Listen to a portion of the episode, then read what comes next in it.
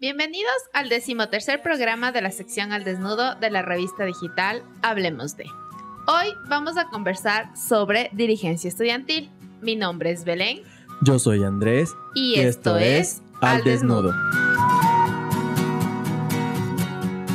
Nuestros datos curiosos del día de hoy son en 1925, con la Revolución Juliana, se crea una ley de educación superior en la cual se reconoce la autonomía universitaria. En la década de los 60 había surgido la Federación de Estudiantes Secundarios del Ecuador, FESE, junto a la Federación de Estudiantes Universitarios del Ecuador, FEU.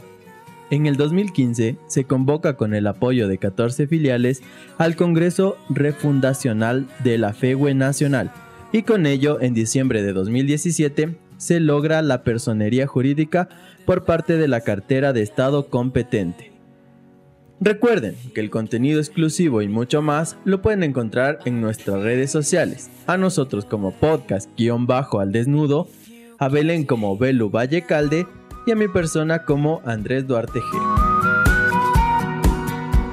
Y el día de hoy tenemos como invitada a una persona muy especial. Es dirigente estudiantil, presidenta de la asociación de su carrera, empoderada y sobre todo apasionada por leer y por su autoconocimiento y además es TikToker en proceso. ¿Quién es nuestra invitada?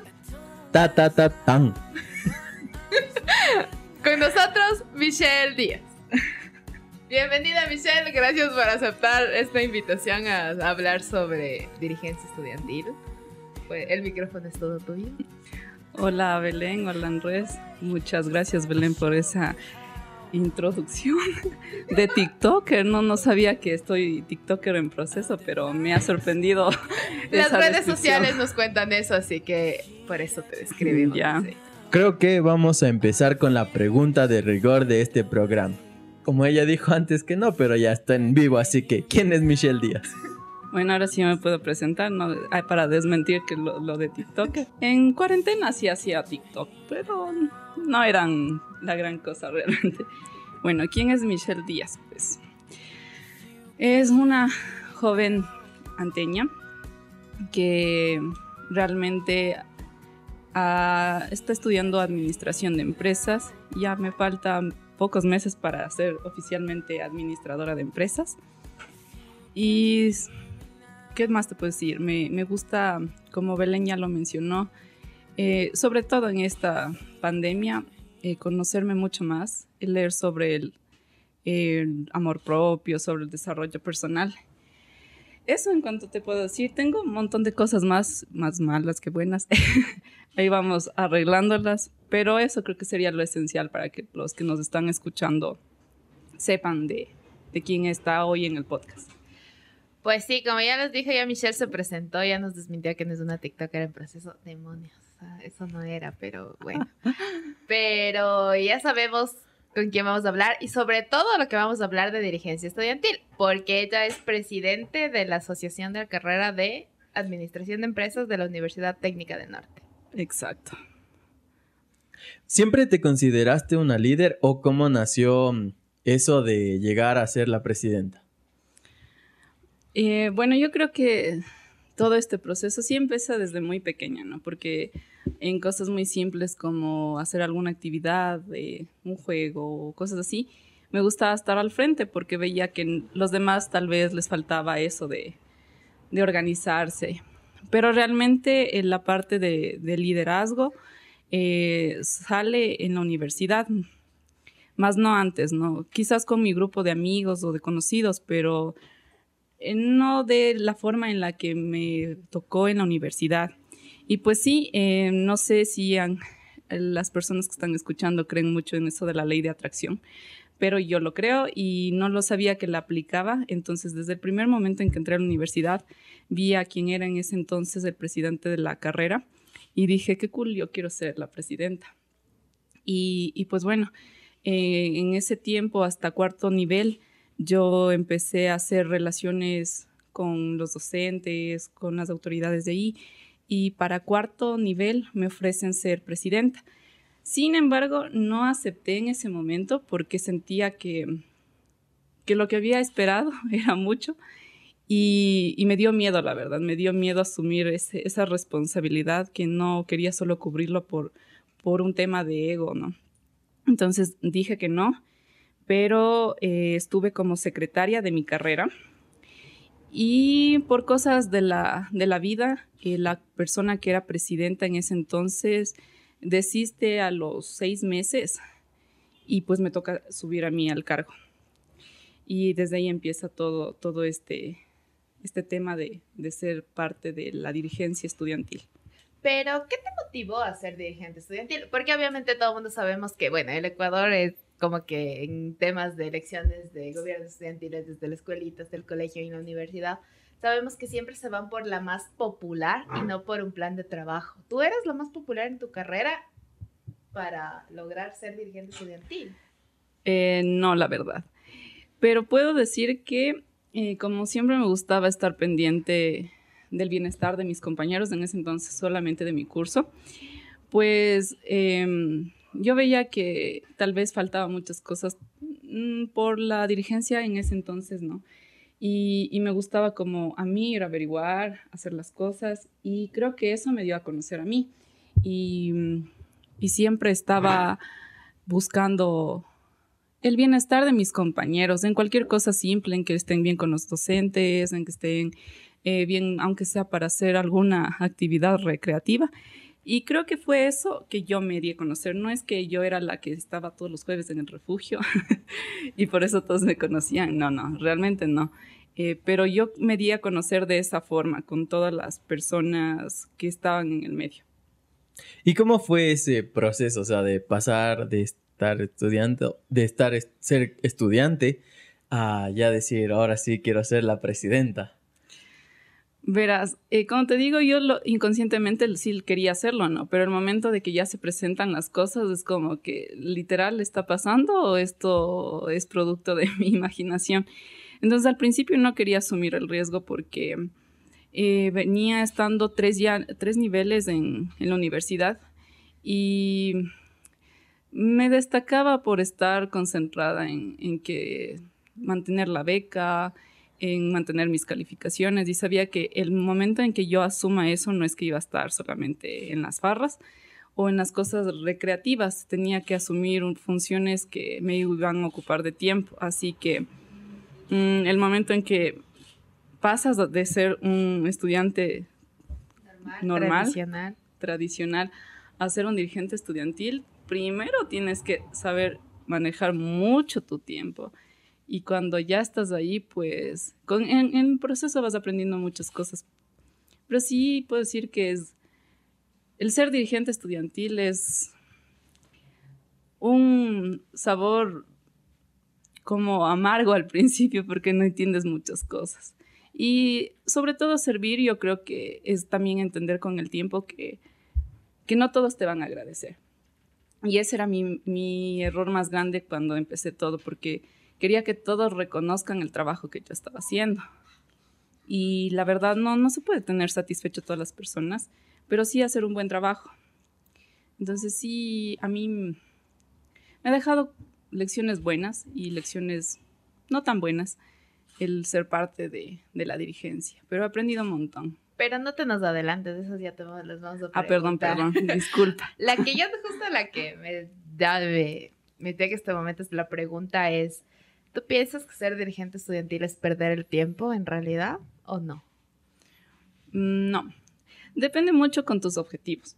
Con tus objetivos tanto como estudiante y tanto como persona. Aquí me voy porque yo quería em, aprender a manejar mucho más el tema de con las personas, ¿ya? Porque el, tratar con muchas, muchas personas eh, influye mucho en ti, en tu inteligencia emocional, porque a veces no puedes realmente adivinar, porque a veces sí toca como estar pensando qué quiere cada persona y yo quería eso porque justo era ligado a un, una parte de mi, de mi vida muy personal y yo quería aprender eso, entonces, o sea, depende de cómo te digo, el ser dirigente primero quiero aclarar, no te pagan, ¿no? porque todos decían, ah, es que como te mandan un mensual, entonces por eso eres dirigente y por eso te repetiste la presidencia porque sí cabe recalcar que voy dos periodos. Y no, la verdad, no te pagan un solo centavo, em, pero te hace crecer como persona, como estudiante y como futuro profesional. Entonces, a mi punto de vista, no pierdes el tiempo, inviertes tiempo aprendiendo más cosas. ¿Y cómo eran tus campañas? Porque yo sí, en, mi universidad llegaban todos con, con folletos y el que más folletos entregaba. ¿Cómo eran tus campañas?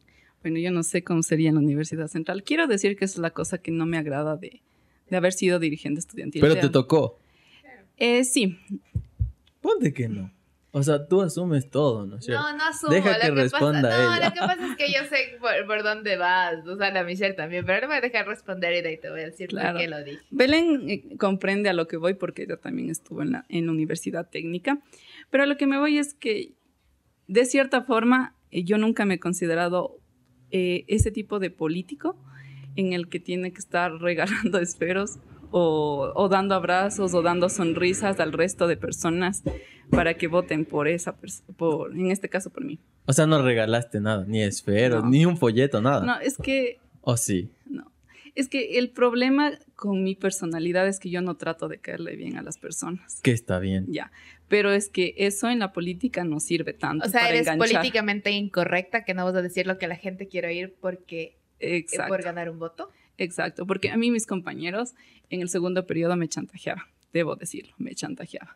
y, me decían, ve, pero a colita date haciendo este deber y, entonces ya te damos el voto. Y le decía irónicamente, bueno, sarcásticamente más bien, solo soy la única lista, igual voy a ganar. Si no votas por mí, igual. Es que eso era el problema, porque no era democrático la parte en la universidad, pero no tanto por la universidad, sino también por los estudiantes.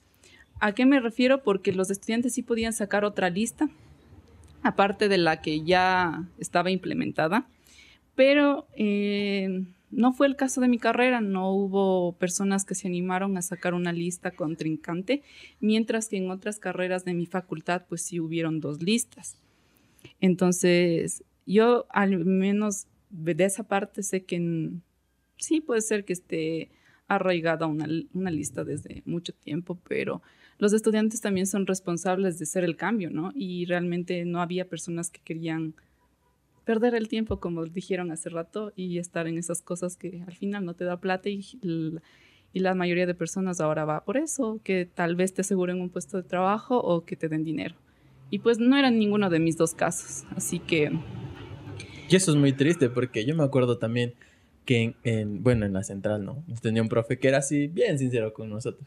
Y decía, no, métanse nomás ahí porque eso les, les abre puertas si es que quieren ser políticos. Así nos dijo. O sea, yo creo que eh, en realidad sí te abre puertas y ella, es a lo que iba a contar lo que dice Michelle. Y es porque tú vives la realidad de una forma diferente. Y yo la viví siendo parte de, desde la, dirigente estudiantil, yo fui parte de, un tribunal electoral de la Universidad de Cogobierno. Entonces la, ves los dos lados de la moneda y te das cuenta que en realidad tú como tribunal motivas a los estudiantes a que se organicen y te dicen eso, o sea, pero es que es perder el tiempo. Si nos organizamos, votamos todos. O sea, no tanto así, pero el problema es que acá... Así estaba tú, tú como, ¿cómo es? Dijiste, del Consejo Electoral. El Tribunal Electoral, o sea... Es que tienes que darte cuenta que las elecciones, o sea, no, no era mi, mi en realidad mi... Tu eslogan. Mi eslogan, pero es chévere que yo saber que yo llegué al tribunal electoral porque yo no era parte ya de ni del FDU ni de otras cosas y yo fui parte ya de otra organización dentro de la universidad. Pero hubiese pegado full esa canción. o sea, pero es que tú no haces campaña, no es como el, Consejo Nacional que emite sus comunicados. nosotros éramos los serios de las elecciones. Entonces, pero en realidad el problema es eso, o sea, como tú dices, llegan y, y, y yo siempre critiqué eso y voy a seguir criticando y espero que me estén escuchando quienes arman las listas en la Universidad Técnica del Norte que no hay que buscar al más popular, que no hay que buscar a, a quien es amigo de todos, sino a quien tiene propuestas reales. Entonces yo ahí les decía, fácil, hagamos las elecciones como las hacemos en mi organización. Y yo llegué con esa propuesta y me dijeron, no. Entonces, ¿por qué? Porque la formación de liderazgo te enseña que no tienes que estar de acuerdo con todos. Entonces yo les decía, el problema es que ustedes buscan a los que son sus amigos y a los que les caen bien y eso está mal. Yo, Súper mal. yo aquí quiero ser bien ignorante. Eh, y, porque, y porque no he estado tampoco en uno de esos puestos o- y tampoco sé cómo, cómo funciona, ¿no? funciona. Pero tú dices llegar con propuestas. Pero, o sea, literalmente sí tienen voz de voto los estudiantes, o sea, los de la organización, en algún cambio que, por ejemplo, es que me acuerdo yo que en mi facultad decían, vamos, ah, vamos a poner cámaras de seguridad en el patio. Ya. O sea, ustedes como dirigentes estudiantiles, ¿pueden hacer eso o solo es por ganar votos? No, sí se puede, pero eso también viene de tu gestión, porque hay muchas cosas que tú puedes lograr, pero el, el punto es que no puedes pasar cosas que, por ejemplo, no, había eh, cosas muy absurdas que las listas contrarias ponían, ¿no? Eh, y decían que, a ver, yo en, este, en mi plan de trabajo voy a cambiar el sistema para que el sistema ya vuelvan los decimales, porque eso pasó en, no sé si en las demás universidades, pero en mi universidad antes teníamos que tenías 8.9, entonces ya tenías 9. Pero después se quitaron eso, entonces ellos proponían eso, tú no puedes ir en contra de eso, pero ahora sí dices, yo te voy a, poner, eh, no sé, en la secretaría de, de tu coordinación de carrera, eh, dos impresoras para que todos los estudiantes de mi carrera vengan a imprimir gratis. Tú puedes, pero gestionas. O sea, sí tienes esa parte. O sea, es que yo creo que ahí el problema es que nadie analiza la situación. Por ejemplo, yo me acuerdo que le decías, fácil, ustedes pongan microondas para que la gente traiga su comida, porque yo veía que mucha gente llevaba su comida y tenía que comer fría o iba a los, a los locales de afuera y les cobraban 50 centavos por calentar. Entonces yo les decía que, que eso está mal. Entonces me decían, pero es que eso qué les involucra a los estudiantes. Entonces yo les decía, fácil, que yo como dirigente estudiantil estoy solucionando un problema de que, bueno, en mi facultad nosotros no teníamos horario, estábamos de 7 de la mañana hasta 7 de la noche y mucha gente por ahorrarse llevaba su comida y, y imagínate, esos 50 centavos era su pasaje muchas veces, entonces la gente prefería comer frío. Eso es una prioridad de estudiantes. Pero el problema yo creo que es que nadie nadie analiza la propuesta desde el sentarse y compartir con tus compañeros y decir qué es lo que nos hace falta y se dejan imponer, yo, sí he visto y esto sí voy a decir, en la técnica del norte se dejan imponer los planes de trabajo para estar de acuerdo con la acreditación. Y sabes que antes de que se me pase por alto algo, algo súper importante que dijiste, Belén, es que sí, la verdad ahí tienes que caerle súper bien a las autoridades para que, a ver, entonces este niño era muy, muy bueno, me saludaba siempre, entonces él, él va a ser el próximo presidente de la carrera de administración de empresas. Ah, es que la chica de acá, sí, yo le veo que tiene, bueno, no te dicen esas palabras, pero yo le veo que ese perfil cumple para que le podamos meter todas las ideas a la cabeza y Es pueda ser muy manipulable, porque lo voy a decir así, porque yo no vengo a hablar y pintar las cosas. Es al desnudo, acuérdate. Exacto, si escuchan las autoridades, pues bien, escuchen, ya saben hasta mi nombre en el inicio. ¿Y dónde vivo? Así. Y dónde vivo, la verdad. ¿A qué hora salgo por el pan?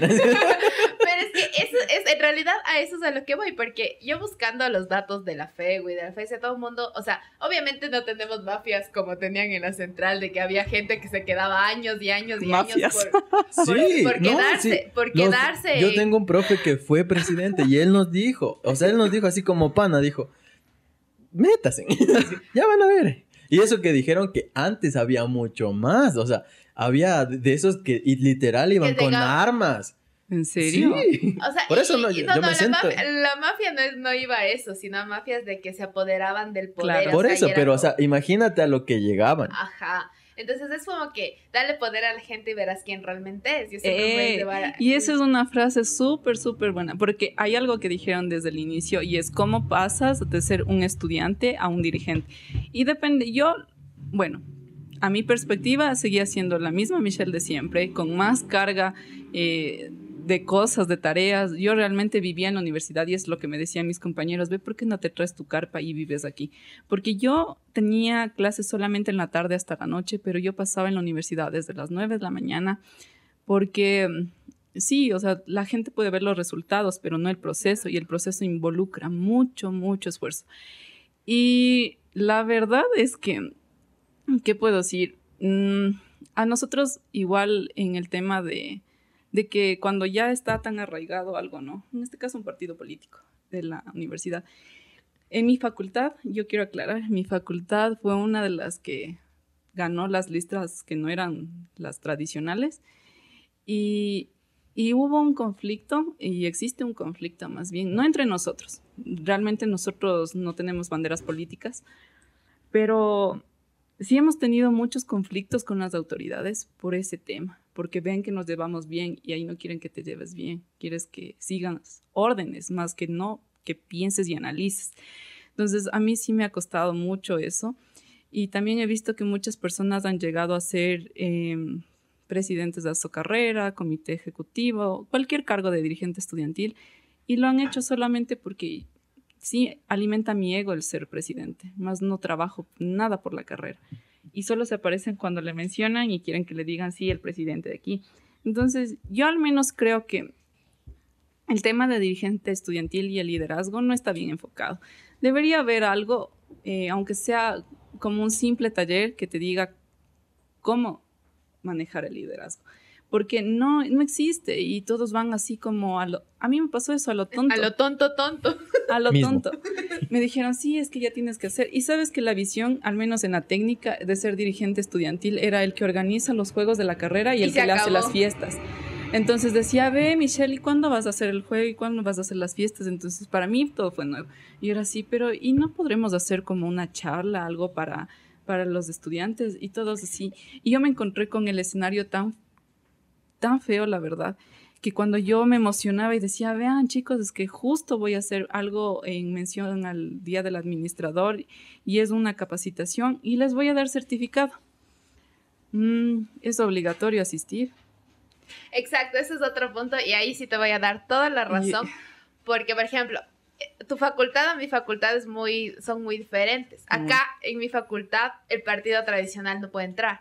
Exacto. Ese, la FICA es otro país. Ajá, es otro país y yo agradezco ver que cada gente, cada persona que esté ahí, yo les decía, es que Belén no puede ser presidente de la carrera, no me interesa ser presidente de la carrera. O sea, para hacer cosas no necesitas un cargo. O sea, y eso nos dimos cuenta. Y sí, Karen, estás escuchando esto, acuérdate la vez que nos llamaron al rectorado porque nosotros no teníamos profesores y teníamos un mes de clases y no teníamos profesores y cerramos la facultad.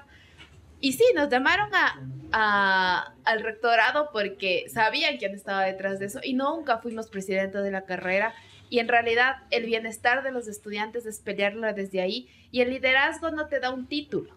El liderazgo te da tu capacidad de mover a la gente. Entonces ya después aprendes, como tú dices, vas aprendiendo a lo tonto, tonto, pero aprendes. Y después cuando ya entras a otra organización, que fue en mi caso, aprendes a gestionar las cosas y aprendes a decir no a las autoridades, pero no con el miedo de que qué va, te va a pasar. Aprendes a decir no porque no está con, en, eh, a fin con tus principios, con tu ética y con todo lo que debes hacer. Y a la final después terminan diciéndote gracias por salvar la acreditación. Entonces yo creo que ese es el liderazgo que le falta a todo dirigente estudiantil. Y a la final, en la técnica no se promueve ni el liderazgo ni la responsabilidad social en ningún dirigente estudiantil. Exacto, y por eso te digo, son muy pocas las personas que empiezan a analizar, a pesar de que, digamos, fuiste parte de un partido tradicional, y empiezas a analizar de que, porque claro, yo a ratos decía, este sabor, tan amargo de, de, ser dirigente, porque a ratos sí tenía una presión tan horrible, y por un montón de cosas que pasaban y que nadie más sabía que los que estábamos directamente con eso. Entonces yo a veces quería ser mis compañeros pero dije, no, yo asumí esto, entonces afronta, ¿no? Y era porque ellos no sabían la realidad de las cosas y yo al menos con mis amigas, con las que, bueno, con mi amiga más bien, que me llevo súper bien y que ella incluso, como dices, ella no tenía un título de ser dirigente, pero ella estaba ahí conmigo y me ayudaba.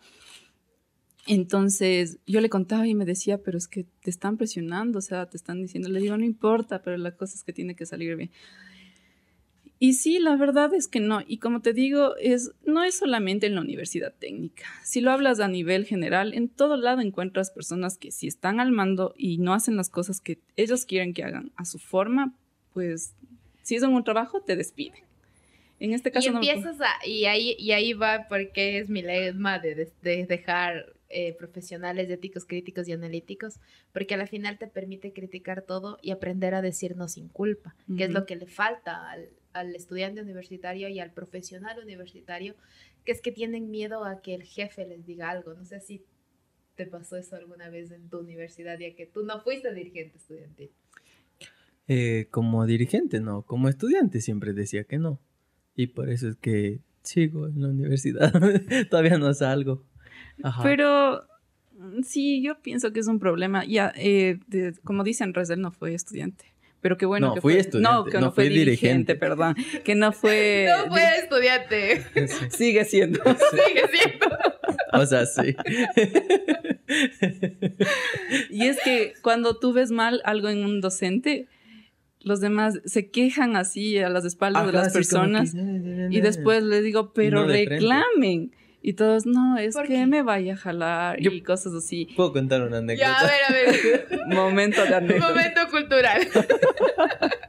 Es que había, yo tenía un profesor que era imbécil nivel Dios. No voy a decir su nombre porque si algún día escucha, aunque él ya sabe quién es.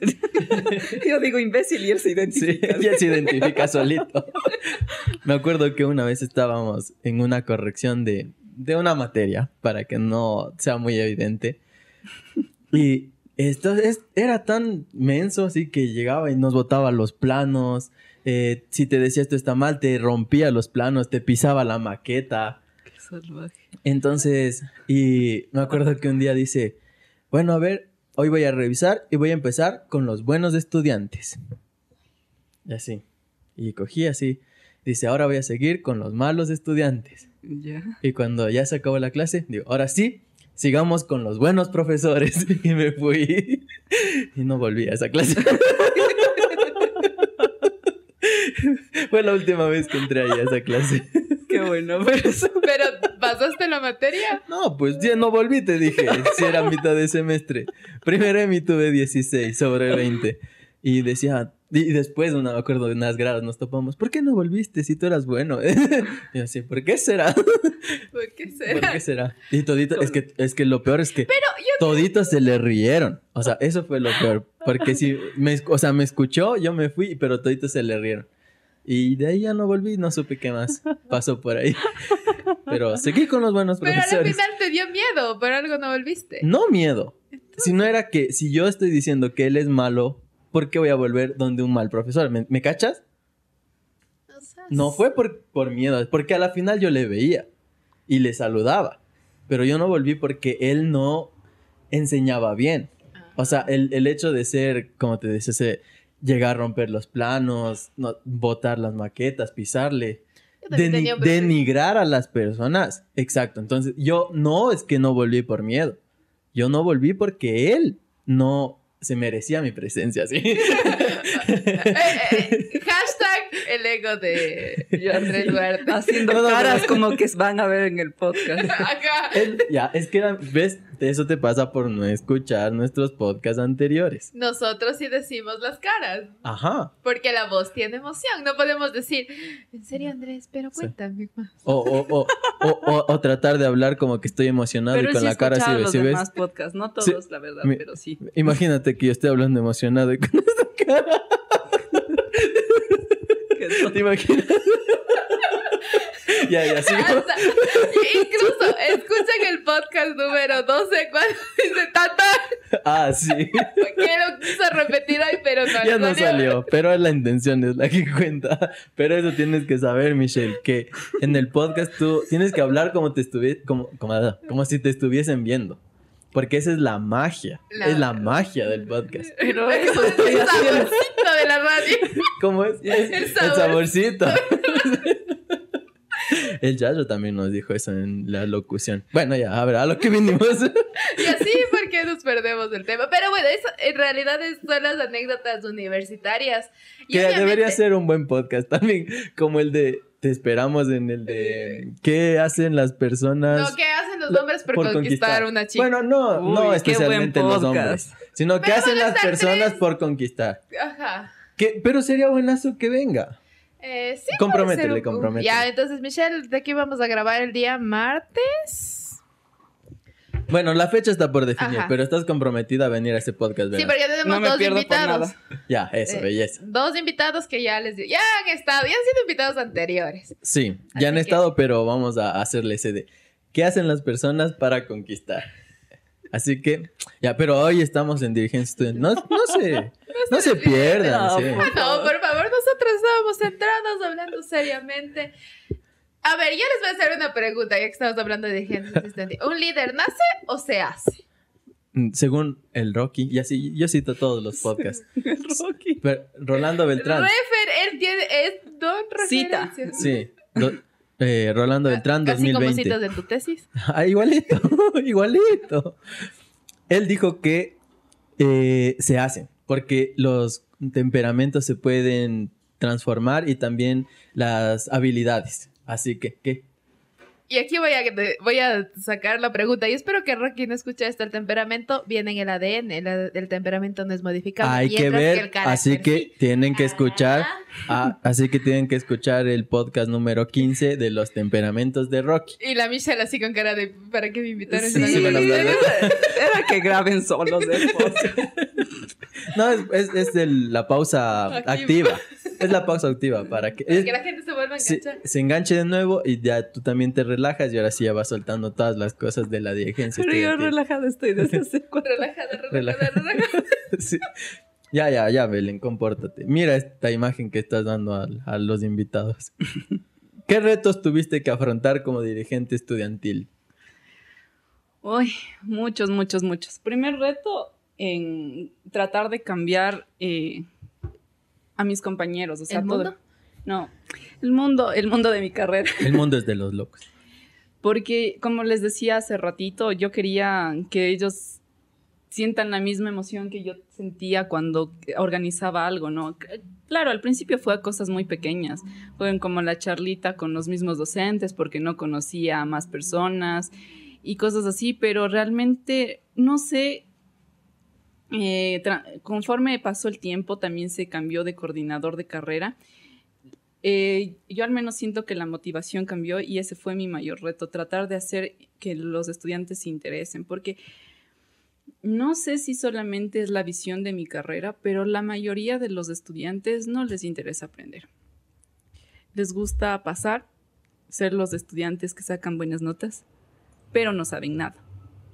Y de esos hay muchos. Y- Ser los estudiantes de 10 en la prueba y de 0 en la vida. Exacto. Porque una vez pasó algo y me dicen, pero recomiéndame a algún estudiante de la carrera que sea así súper pilas, que sea bien inteligente, que sepa un montón de administración. Y no es por ser mala, pero yo me quedé pensando y dije, no hay. Porque las únicas personas que se me venían a la mente eran personas que ya fueron, o sea, ya estaban con su título de ingenieros comerciales, pero me pedían estudiantes como tal. Y yo era tratando de ver los que mejor promedio tenían, digo, pero es que estos manes son los que cumplen, pero no se quejan cuando algo está mal. Y yo necesitaba personas críticas también y no encontraba. Y no encontraba porque no tienen idea. Mi carrera tenía unos dos docentes, Jesús, era un dolor de cabeza. Pero ya se graduó conmigo, eso es lo bueno. Mis compañeros ya, se libraron de ese mal docente. Pero sí, yo incluso, como dice Andrés, en un momento de la clase cogí y le dije, usted no nos enseñó nada en el examen, ¿cómo quiere que llenemos? Y le digo, y mis compañeros están en las mismas, solo que a ellos no les gusta hablar y no van a reclamar nada. Le digo, de hecho, no me van a apoyar ni ahorita, pero sé que este, este examen, yo al menos, yo no voy a llenarle, porque yo no sé nada, usted no me enseñó nada. Y bueno, creo que al decir eso, mis compañeros ya medio dijeron, sí, no, no, no, no nos enseñó nada y cosas así. Entonces, no sé, la verdad, ya creo que me desvié de la pregunta. Los retos era. Los, retos. De ese reto creo que fue el mayor. De ahí lo de Es que tema de Tenemos organizar. algo contagioso. Tú eras. Sí. Lo de organizar y planear y todo eso no me cogió tan tan nuevo, no fue un reto tan grande, pero sí el tratar de que se interesen más en lo académico que en lo extracurricular, que eran las fiestas, los juegos, porque para eso mi carrera sí era número uno. Yo tengo una pregunta y esto sí sé que muchos van a decir que la mayoría de personas en una universidad, eh, o bueno, por ser mujer, ¿qué tan difícil fue combinar las dos cosas? Porque a la final al líder hombre nunca le van a criticar lo que tú como mujer lograste siendo presidenta, pero ¿cuál fue tu mayor reto de ser presidente y ser mujer? Qué buena pregunta, pero no tengo respuesta, nada. Está como el Carlitos. Dice, yo ya descubrí lo que quiero en la vida. ¿Y qué es eso que quieres? No No, sé. sé.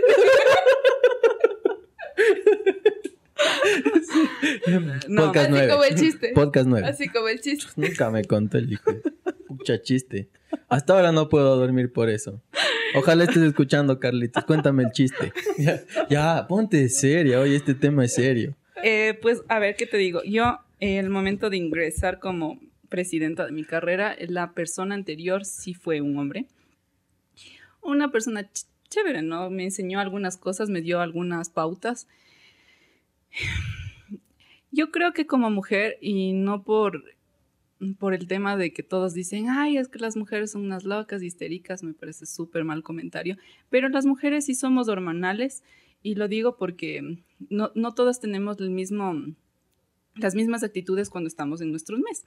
Entonces, hay muchos días de que tú no sabes Hay ¿Por días qué? que los que estamos más mujeres que nunca. Exacto. Entonces, el tema también tradicional, yo puedo decir que esto es eh, algo que al menos a mí me han criticado demasiado, es algo tan tradicional de las mujeres entre dañarnos entre nosotras. Entonces, yo la mayoría de problemas que tuve en mi gestión fue por mujeres. Y estoy en el proceso de cambiar eh, el tema de no criticar a mi mismo género, pero realmente yo tenía un curso que solo eran mujeres. Habían tres hombres en ese curso. Y realmente la vida era más tensa con ellos, porque todo el mundo me criticó. O sea, ellos me criticaban todo el tiempo. Me decían que no, que no sirvo, que, que mm, la Michelle es una inútil. Bueno, un montón de cosas que realmente no, no me interesaban, pero sí era difícil también por el tema que te digo, que a veces tú estabas como muy emocional. Creo que no les pasa eso a los hombres, no estoy segura. Ellos tienen siempre sus días. Ya. Y, Todos los días. y sí fue difícil porque a un hombre ponte el tema de que a mí me decían, hay algo súper interesante que me dijeron antes de iniciar mi gestión, y era que es que como tú no eres hombre, tal vez no puedes hacer esto. Y era algo tan, tan banal como eh, las premiación de los juegos y me decían, es que verás, nosotros como somos hombres nos sentamos en la mesa con los con las autoridades y como tú eres mujer, creo que estaría incorrecto que estés alrededor de muchos hombres. Y al final eh, tienes que tomar al mismo nivel que ellos, embriagarte para que tú puedas tener una buena relación y, así poder lograr muchas cosas. Y yo me quedé así. Primero, no me gusta tomar. Había una fase en la de mi vida que tomaba, pero no, ya no. Y la verdad dije, chuta, o sea, que yo tendré que ser de la mujer que se vacila con todos para encajar con los estudiantes, porque eso fue lo que me dijo. Y, yo le dije, ok, no dije nada porque cuando te dicen comentarios absurdos es mejor no discutir. Y realmente yo nunca tuve que chumarme, eh, vacilarme con nadie eh, o hacer cosas que estaban en contra de mi ética para yo asumir el puesto correctamente. Entonces, al principio sí me dieron eso y al principio que te digo, con el anterior coordinador de carrera, sí hubo roces, porque el señor le gustaba tomar bastante y yo no quería, no quería tomar. Y, y algunas cosas, algunos eventos se me dificultaron realizar por ese tema, porque yo no, no estaba en el mismo ritmo que ellos querían que esté por no ser un hombre supuestamente. Pero realmente las cosas cambiaron a mejor. Y, y sí, como mujer tienes algunas trabas, porque incluso estás dando un argumento bueno y te dicen, no, no, no le hagan caso ella, es que debe estar en sus días. O es que es mujer. Y, O y- cuando te enojas con todo, con toda la razón y te dicen, cálmate, estás en tus días, estás hormonal. Entonces- ¿Te pasó eso? Sí. Sí, pero eso me pasaba más con mi curso, más que en como toda la carrera.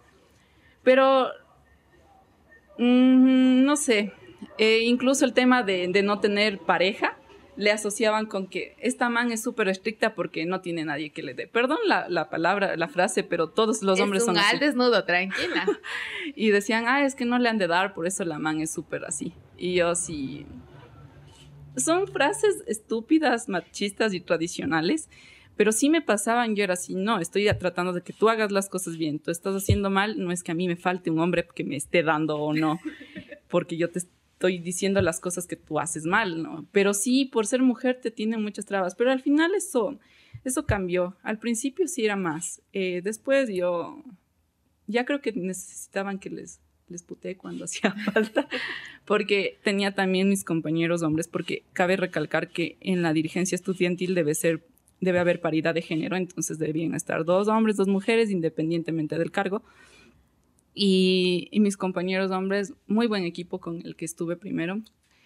Y ellos eran como más suaves, eran todo amor, todo paz. Y me decían, Michelle, relájate. Y así, no, tienes que ser más estricto. pero sí, y en mi equipo no puedo decir que había discriminación, pero como tal ya de forma macro, sí. Sí, había muchos que, incluso a veces eh, con los anteriores dirigentes, no me incluían en actividades por ser mujer.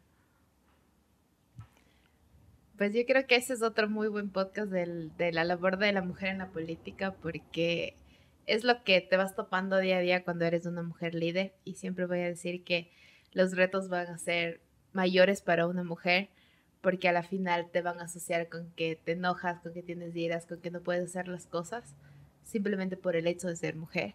Exacto. Y, y así vayas rompiendo tabús y así vayas haciendo las cosas correctamente, siempre te van a criticar porque no eres un hombre el que los hace.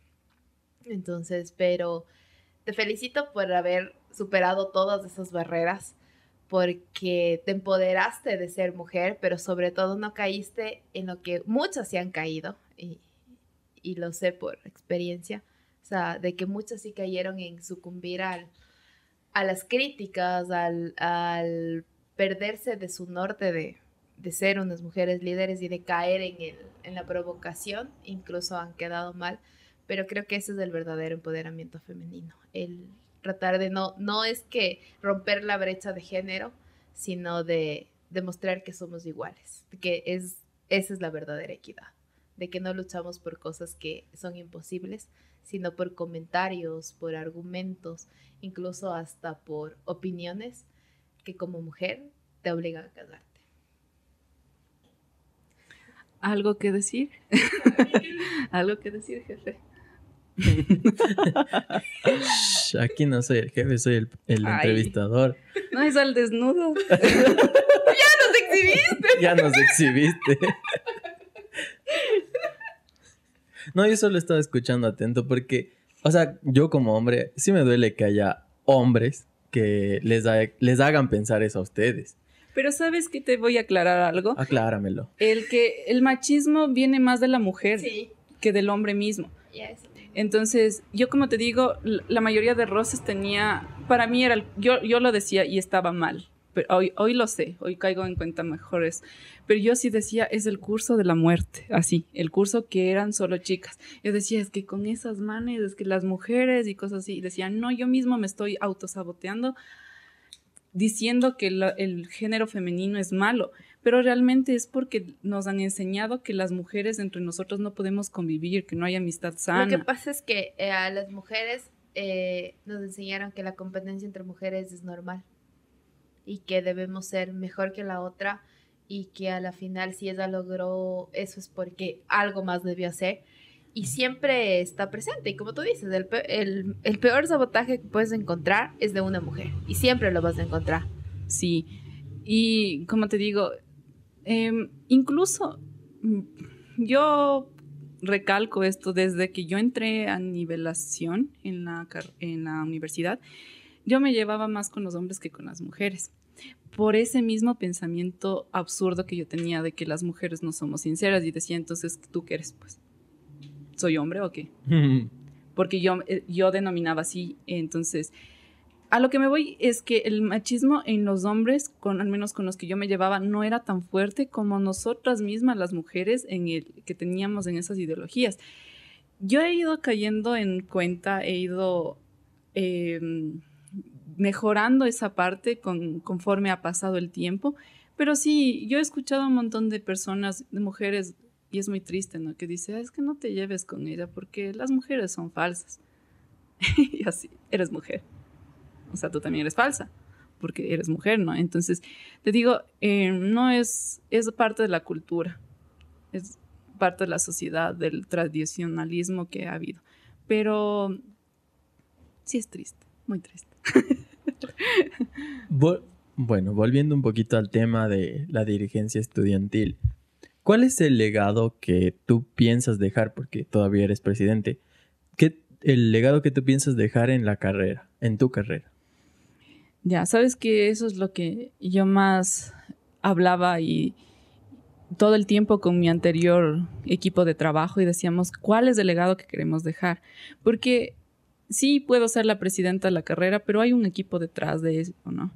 Y mi primer equipo puedo decir que era de los primeros equipos que yo con los que trabajaba y realmente el trabajo era tan efectivo, tan eficiente y, no existía ni brechas de ningún tipo de, de situación, ¿no? Entonces, el legado que yo quiero dejar y que más bien he trabajado para dejar con porque ellos ya se graduaron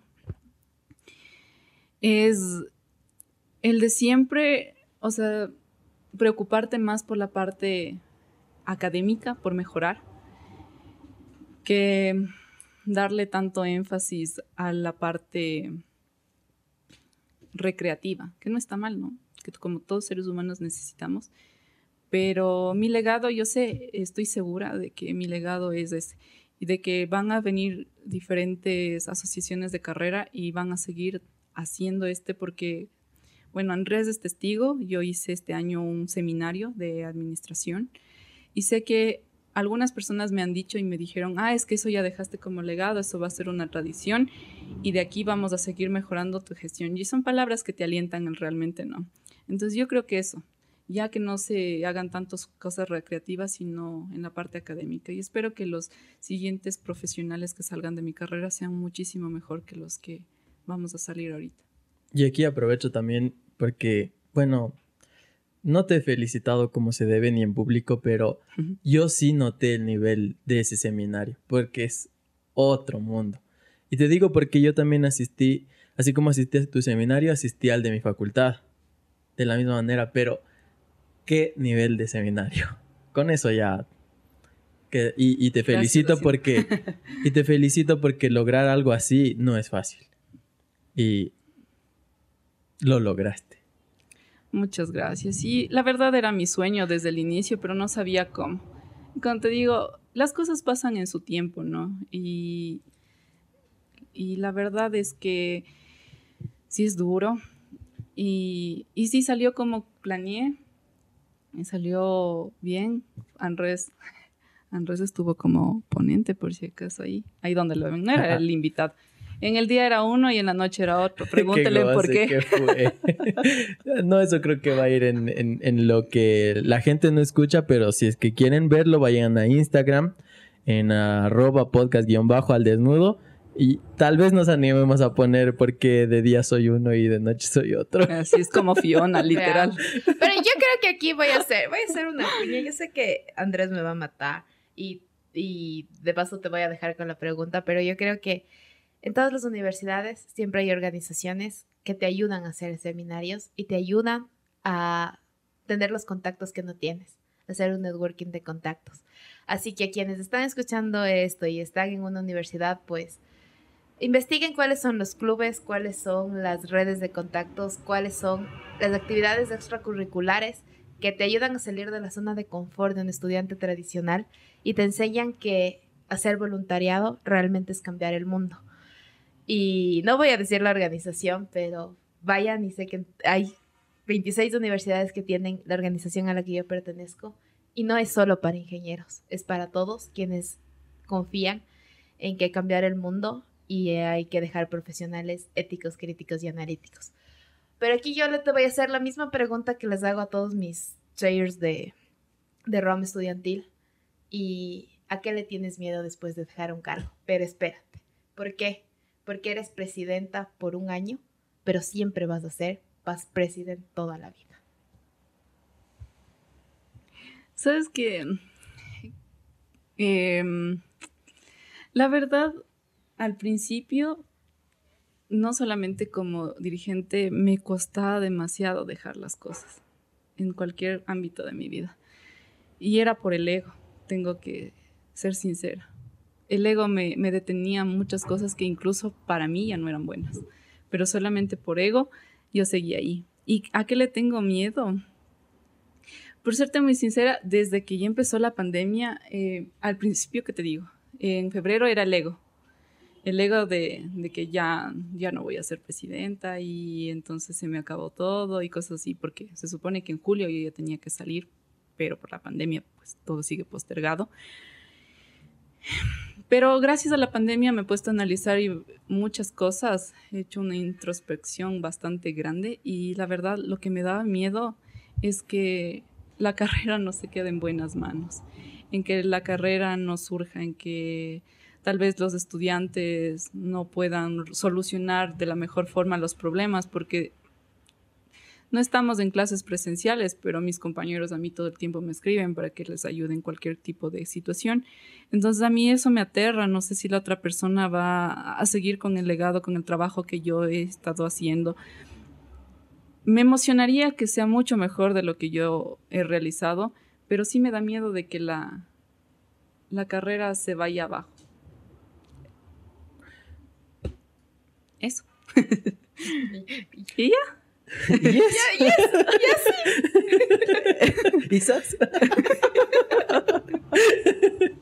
bueno, para terminar, y gracias por escucharnos siempre, una recomendación que le des a las personas que se quieran animar a ser dirigentes estudiantiles.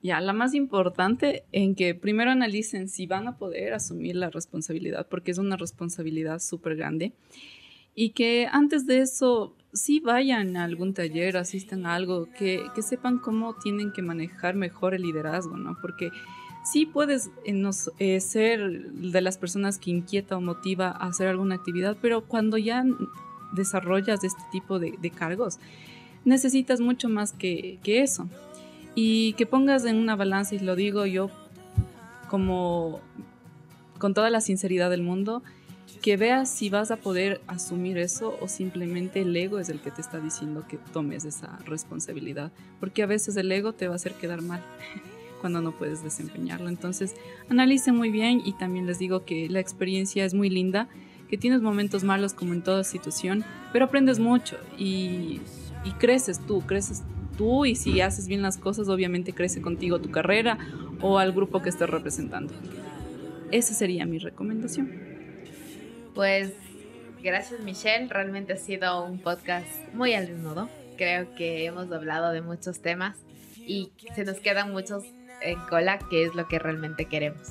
Pero agradecemos el que estés aquí, agradecemos el que hayas compartido tu experiencia de ser presidente de, de tu carrera pero sobre todo de ser una mujer líder. Les invitamos a todas las personas que escucharon nuestro podcast y que les gusta seguir este formato de programa que hemos establecido para ustedes. Les invitamos a seguir nuestro contenido exclusivo y mucho más en nuestras redes sociales. A nosotros como podcast-bajo al desnudo, a Belén como Belu Valle Calde a mi persona como Andrés Duarte G en todas las redes sociales, incluido LinkedIn. Michelle, tus redes sociales para que te sigan.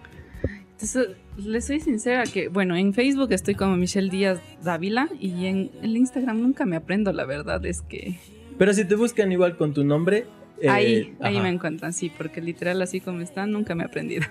Pero me pueden encontrar. Ahí como dijo Belén, también búsquenme en TikTok. Subí justo uno, no, no Vieron que tenía razón, por algo lo digo. Les invitamos a nuestro siguiente podcast. Que por recomendación de la producción no vamos a decir el título, pero vamos a dejar en las redes sociales para que estén pendientes. Así que eh, nos vemos en el próximo episodio. Muchas gracias por Perdón, perdón. Estaba derrumbando el kiosco. Gracias por escucharnos. Sí, Michelle le pusiste nervioso a Andrés. Justo me guiña el ojo, pues. Entonces, pero eso es. Así que muchas gracias, Michelle, por ser parte de Al Desnudo con nosotros. Gracias. Muchas gracias a ustedes por este espacio. Gracias. Gracias. gracias.